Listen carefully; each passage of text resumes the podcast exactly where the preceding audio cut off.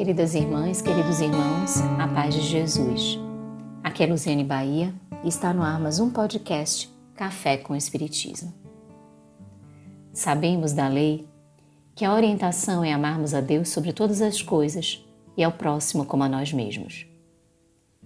Podemos até imaginar que desta tríade, o mais simples é amar a si mesmo.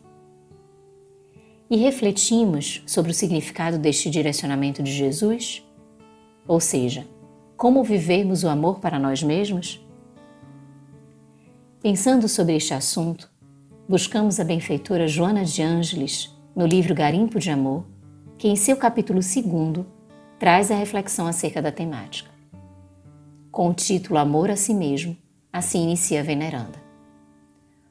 O amor que se deve oferecer ao próximo é consequência natural do amor que se reserva a si mesmo sem cuja presença muito difícil será a realização plena do objetivo da afetividade.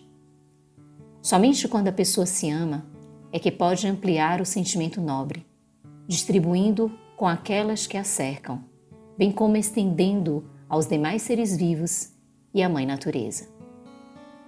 São perfeitas as primeiras palavras da benfeitora, pois ela nos conduz à reflexão de que não há como levar o amor ao outro sem que desenvolvamos este amor em nós mesmos.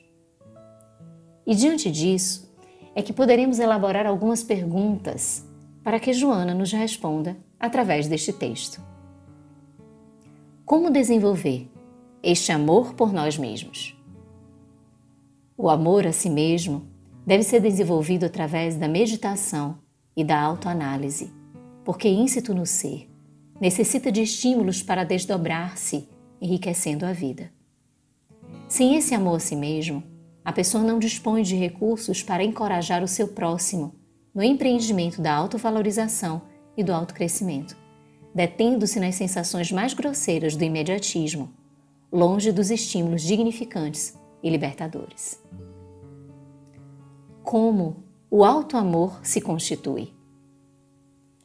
Pelo respeito que cada qual se deve ofertar trabalhando em favor dos valores éticos que lhe jazem latentes e merecem ser ampliados, de forma que se transformem em luzes libertadores, libertadoras da ignorância e em paz de espírito que impregne as outras vidas.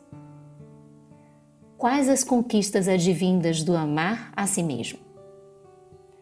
O amor a si mesmo dá dimensão emocional sobre a responsabilidade que se deve manter pela existência e sobre o esforço para dignificá-la a cada instante, aprofundando conhecimentos e sublimando emoções, direcionadas sempre para as mais elevadas faixas da espiritualidade. Dessa forma, é fácil preservar-se as conquistas interiores e desenvolvê-las mediante a aplicação dos códigos da fraternidade e da compaixão, da caridade e do perdão.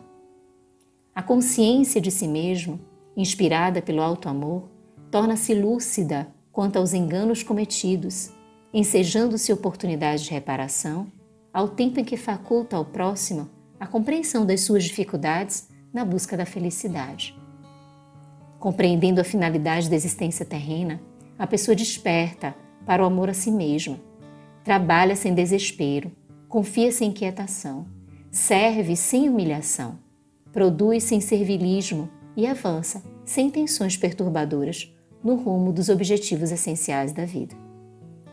Ninguém que se disponha a amar sem resolver as inquietações internas que lhe produzem desamor, que conspiram contra a autoestima, conseguirá o desiderato. E nessa tarefa de amor, como vencer e superar o egoísmo, não permitindo que os seus dardos se alastrem sobre nós? Invariavelmente, a falta do amor a si mesmo decorre de conflitos que remanescem da infância mal amada, de frustrações acumuladas e de projetos que não se consumaram conforme foram anelados, dando surgimento a complexos de inferioridade, a insegurança e a fugas psicológicas. Muitas vezes, a pessoa que não se ama encontra motivos frívolos para justificar o sentimento de vazio existencial, transferindo para o próximo aquilo que gostaria de desfrutar ou de possuir. Ao começar a amar-se, descobre que são as pequenas coisas, aquelas aparentemente sem grande importância, que constituem significados alentadores. Momentos de solidão para autoanálise e reflexão, instantes de prece silenciosa, refazimento através da música, de caminhadas tranquilas, de cuidados com plantas, flores e adornos vivos, sentindo a vida fluir de todo lado.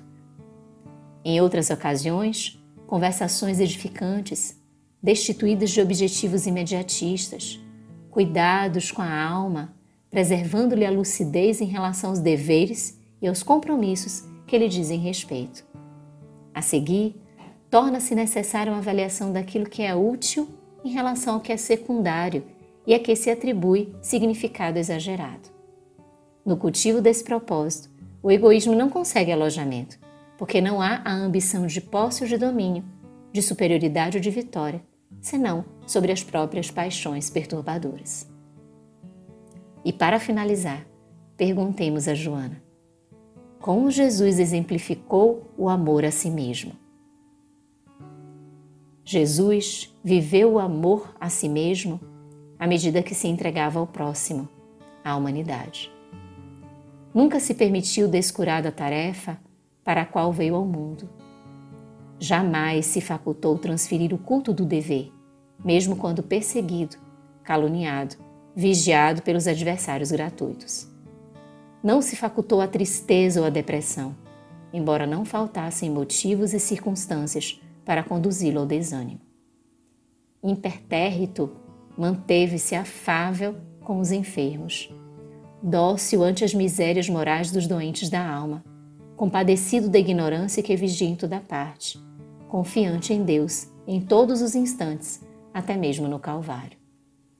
E por conhecer a grandeza de que era constituído, não falhou, não temeu, não deixou de amar, embora desamado, injuriado e aparentemente vencido, terminando por vencer todas as injunções perversas e seus sequazes. Assim, meus irmãos, diante deste seguro roteiro apresentado pela benfeitora, sigamos no propósito do amor a si mesmo, esparzindo ao próximo e alcançando a Deus. Com gratidão imensa no coração, um grande abraço e até o próximo podcast Café